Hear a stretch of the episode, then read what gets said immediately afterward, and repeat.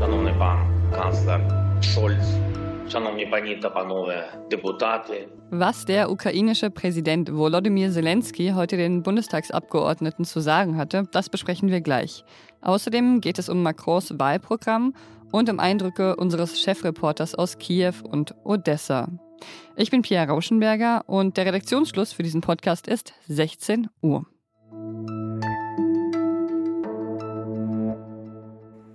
Канцлер Шольц, руйнуйте Тусічі.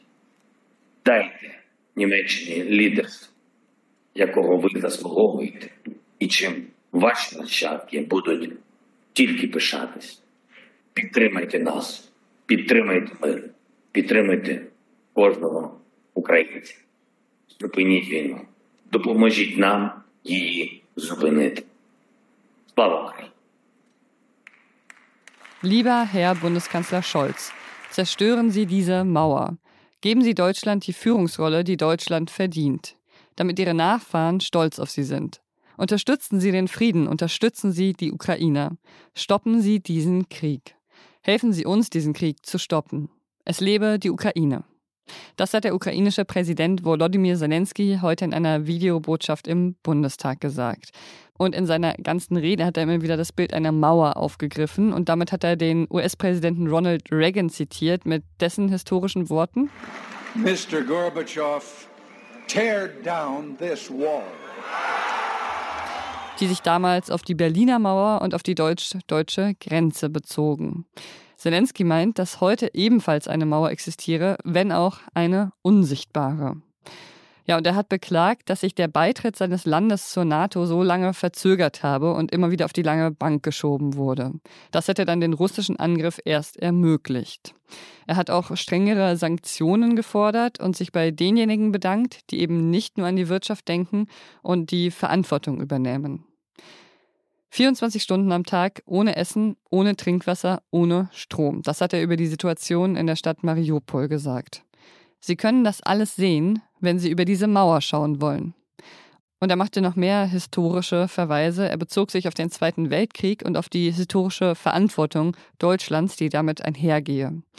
Seine Ansprache dauerte etwa 20 Minuten. Er war live aus Kiew in den Bundestag zugeschaltet. Herr Präsident, lieber Volodymyr Zelensky, wir können Sie sehen. Das hat Katrin Göring-Eckert, die Vizepräsidentin des Bundestags, gesagt. Sie hat zuerst eine Viertelstunde geredet, bevor dann Zelensky zu Wort kam. Ihr Land hat sich für die Demokratie entschieden. Und genau das fürchtet Wladimir Putin. Göring-Eckert ging dann nach der Rede Zelenskys relativ ohne Pause zur Tagesordnung über. Sie hat dann zunächst zum Beispiel zwei Abgeordneten zum Geburtstag gratuliert. Vor Eintritt in die Tagesordnung gratuliere ich dem Kollegen Christian Görke und dem Kollegen Dr. Joe Weingarten. Das haben nicht alle verstanden. Es gab da Zwischenrufe von der Unionsfraktion, die das unwürdig genannt haben. Alles Gute. Man muss aber fairerweise sagen, es war nicht nur Göring-Eckerts Entscheidung. Die Abgeordneten der Ampelkoalition lehnten eine Aussprache des Parlaments im Anschluss an die Rede Zelenskys ab.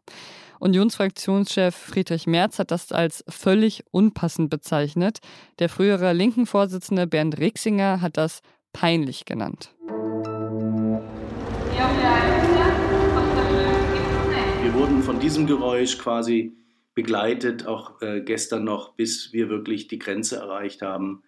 Äh, auch über den kleinen Dörfern hast du diese Sirenen. Wolfgang Bauer ist Chefreporter der Zeit und war gerade in der Ukraine unterwegs, unter anderem in Kiew und Odessa. Also die Atmosphäre in den nördlichen Vororten von Kiew äh, war nun eine völlig andere wie die, äh, wie die in Odessa. Aber auch dort weigern sich ganz viele Menschen, ihre Wohnung zu verlassen, weil sie ihre Haustiere haben. Er ist diese Woche in unserem Schwestern-Podcast zu Gast, das Politikteil, vielleicht kennen Sie den auch schon. Und da spricht er über seine Erlebnisse vor Ort und zum Beispiel auch darüber, warum Haustiere so eine große Rolle spielen bei der Flucht oder auch bei der Entscheidung, eben im Land zu bleiben. Da lächelt man jetzt vielleicht erstmal drüber mit den Katzen und den Hunden. Hm, aber hm, ja, diese, diese Wohnungen, ähm, Wohnwaben sind völlig anonymisiert. Es gab dort bislang wenig Sozialleben, man hat aneinander vorbei gelebt und äh, geschlafen. Äh, viele sind Singles und da ist das kleine Haustier, die Katze oder der Minihund, mh, der soziale Kit, den die Leute emotionell, emotional äh, einfach äh, brauchen. Ähm, die Bindung an diese Haustiere ist in diesen Blöcken extrem hoch, so fiel es mir auf.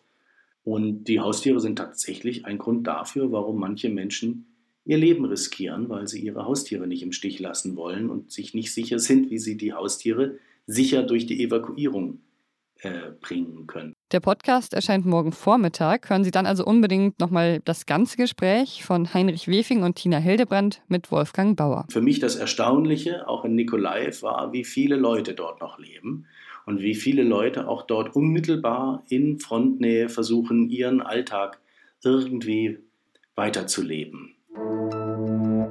Gut drei Wochen sind es noch, bis die Präsidentschaftswahlen in Frankreich in die erste Runde gehen. Staatschef Emmanuel Macron hat heute sein Wahlprogramm vorgestellt. Die Kritik an ihm, die es während der Corona-Zeit noch gab, die scheint inzwischen völlig vergessen zu sein, überdeckt vom Krieg in der Ukraine und den Ereignissen, die gerade ganz Europa scheinbar überrollen. Aber wir wollen jetzt doch nochmal über die Inhalte des Wahlprogramms sprechen, und zwar mit Annika Jöres. Sie ist freie Frankreich-Korrespondentin. Hallo Annika. Ja, hallo. Macron will ja das Rentenalter stufenweise verlängern bis zu einer Rente erst mit 65. Was sind noch die wichtigsten Punkte seines Wahlprogramms? Ja, die wichtigsten Punkte finden sich tatsächlich in der Wirtschaftspolitik. Also das sind die Dinge, die ähm, am konkretesten schon sind. Und da geht es beispielsweise auch um Rechte und Pflichten von äh, Arbeitslosen und Arbeitslosengeldbeziehern. Das Ganze erinnert so ein bisschen an die Hartz-Reform, die damals von Schröder kam. Also fördern und fordern hieß das ja damals. Das klingt jetzt bei Macron sehr ähnlich. Ähm, auch möchte er beispielsweise die ähm, Beiträge für den öffentlichen Rundfunk und Fernsehen äh, abschaffen. Also alles in allem sind die bisherigen Vorschläge von Macron ja schon sehr in dieser wirtschaftsliberalen, konservati konservativen Ecke zu verorten. Er wurde ja auch oft für seinen äh, Wirtschaftsliberalismus kritisiert, aber inhaltlich hat er sich da jetzt nicht besonders verändert, oder? Also er bleibt ja eigentlich bei seiner Linie. Ja, also ich denke mal, er hat ja an zweiter und dritter Stelle in den Umfragen sind ja bislang die äh, rechtsextremen Le Pen und Seymour und gegen die will er bestehen. Also deswegen ist auch sein Programm jetzt eher so auf die rechtskonservative Wählerschaft ausgelegt und ähm, vielleicht legt er dann nochmal nach für den, für den zweiten Wahlgang. Aber tatsächlich ist das, also er hat auch angekündigt, ähm, nochmal das Budget kräftig zu verstärken für die Polizei beispielsweise. Also alles so in, Indikatoren, die eher so nach, ähm, so Signale, die eher so in das konservative Lager blinken, sag ich mal. Ähm, und insofern bleibt er innenpolitisch, also es war ja schon immer so, dass er europapolitisch sozusagen fortschrittlich war, eher so im liberal-sozialdemokratischen Lager, wenn man so will. Und innenpolitisch ist er ja aber eigentlich eher ein konservativer, wirtschaftsliberaler Kandidat. Und das spiegelt sich auch im Programm. Aber scheint ihm ja auch nicht zu schaden, weil er ja gerade durch seine Rolle in der internationalen Diplomatie da ganz gut dasteht. Ne? Also er ist jetzt in den Umfragen in den vergangenen zwei Wochen, also eigentlich seit dem Beginn des Ukraine-Krieges ähm, stetig nach oben geklettert, hat also fünf, sechs, sieben, acht teilweise Punkte hinzugewonnen. Und ähm, insofern hat er bislang auch eigentlich wenig überhaupt über sein Programm sprechen müssen oder wollen. Also er blieb bislang komplett in der Rolle des, des Präsidenten und des Konfliktlösers. Das werfen ihm ja auch seine Mitbewerber da unter anderem vor, sich da vor der inhaltlichen Debatte zu drücken. Würdest du sagen, das ist ein legitimer Vorwurf? Also ich denke schon, dass es äh, ein legitimer Vorwurf ist, weil tatsächlich bislang keine Debatten stattfinden. Also auch die im Fernsehen. Jetzt wurde äh, in dieser Woche noch die, die große Debatte eigentlich, die nächste Woche hätte stattfinden sollen im, im Fernsehen zum Hauptabendprogramm, äh, wurde abgesagt, weil Macron gesagt hat, dass er daran nicht teilnehmen wollte. Also er, er weigert sich sozusagen bis zum ersten Wahlgang, Wahlgang überhaupt ähm, an einer öffentlichen Debatte zu seinem Programm teilzunehmen. Also ich mit, aus, mit den anderen Kandidaten auseinanderzusetzen. So. Und ähm, insofern ist die inhaltliche Debatte auch bislang in Frankreich sehr dürftig. Danke dir, Annika. Ja, gerne. Was noch? Ich habe heute im Guardian gelesen, dass eine Gruppe von äh, Grundschulkindern aus Kalifornien gemerkt hat, dass ähm, ja die Erwachsenen wohl gerade nicht so gut drauf sind und dass sie wahrscheinlich so ein bisschen ja Inspiration oder guten Zuspruch gerade ganz gut gebraucht könnten. Und dann haben die eine Nummer eingerichtet, wo man anrufen kann und dann kriegt man so ein bisschen gute Ratschläge oder einfach wie so eine Art ja, Klopfer auf die Schulter nur übers Telefon. Und äh, das wurde da so nett beschrieben, dass ich dachte, vielleicht äh, können wir das ja alle ganz gut gebrauchen und ich rufe da jetzt einfach mal an. So, das ist hier so eine Nummer in Kalifornien.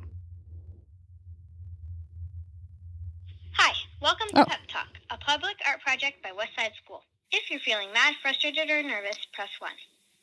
If you're frustrated, you can always go to your bedroom, punch a pillow, or cry on it, and just go scream outside. Bye. if you're nervous, go get your wallet and spend it on ice cream and shoes. Also viele Ratschläge beziehen sich irgendwie auf Kekse und Eiscreme bis jetzt. Damit Sie es auch mal selbst ausprobieren können, werde ich Ihnen diese kostenlose Nummer natürlich auch in die Shownotes packen. If you're sad or angry, go get a cookie, a smoothie, or an ice cream. Wir haben zwar keine Nummer gegen den Kummer, aber eine E-Mail-Adresse, die Sie gerne für Dinge nutzen können, die Sie loswerden wollen. Also Kritik, Lob und solche Sachen. wasjetzt.zeit.de ist die Adresse. Und das war's mit Was Jetzt für heute. Morgen gibt's eine weitere Folge von Was Jetzt mit Moses Fendel, der dann darüber spricht, wohin eigentlich diese vielen Milliarden gehen, die die Bundeswehr jetzt bekommen soll. Ich bin Pierre Rauschenberger. Machen Sie's gut.